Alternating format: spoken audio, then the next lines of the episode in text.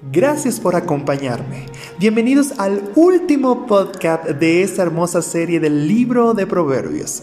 Estoy muy contento y agradecido con Dios y con cada uno de ustedes por haber seguido esta serie, que sé que ha sido de edificación y bendición para cada uno de nosotros. Gracias, de verdad, muchas gracias. El capítulo 31 cierra con broche de oro este hermoso libro comparando a la sabiduría como a una mujer virtuosa que mantiene su carácter y dignidad, enfrentando confiadamente el futuro porque siempre habla con sabiduría y enseña a sus hijos con amor y se esmera por los pendientes de su casa y de que todo marche bien, siendo una joya de gran valor. ¡Wow! ¡Qué hermoso de verdad! Por eso, esposos que me están oyendo, e inclusive yo, debemos estar siempre muy agradecidos con Dios por habernos permitido hallar a nuestra joya, esa hermosa mujer virtuosa que tenemos a nuestro lado, que nos acompañará toda nuestra vida.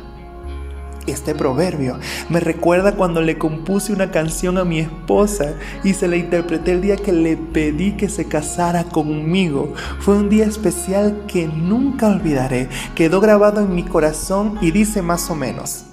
Te encontré, princesa de mis sueños. Estás aquí, ya no puedo estar sin ti. Solo vengo a decirte que te quedes a mi lado porque tú eres el mayor regalo que Dios me ha mandado.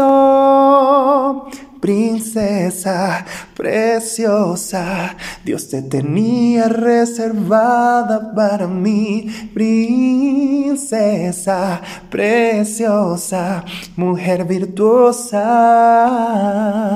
he hallado yo. Lágrimas salen de mis ojos. Te amo demasiado, mi princesa hermosa, Suani Luna. Sé que escucharás este podcast. Igualmente, te invito a ti, esposo, que me estás escuchando, a que ames siempre a tu esposa.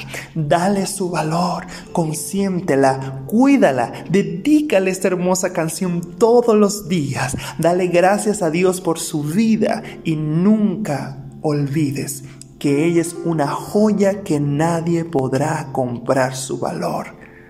Y Dios te la ha dado a ti. Dios te bendiga.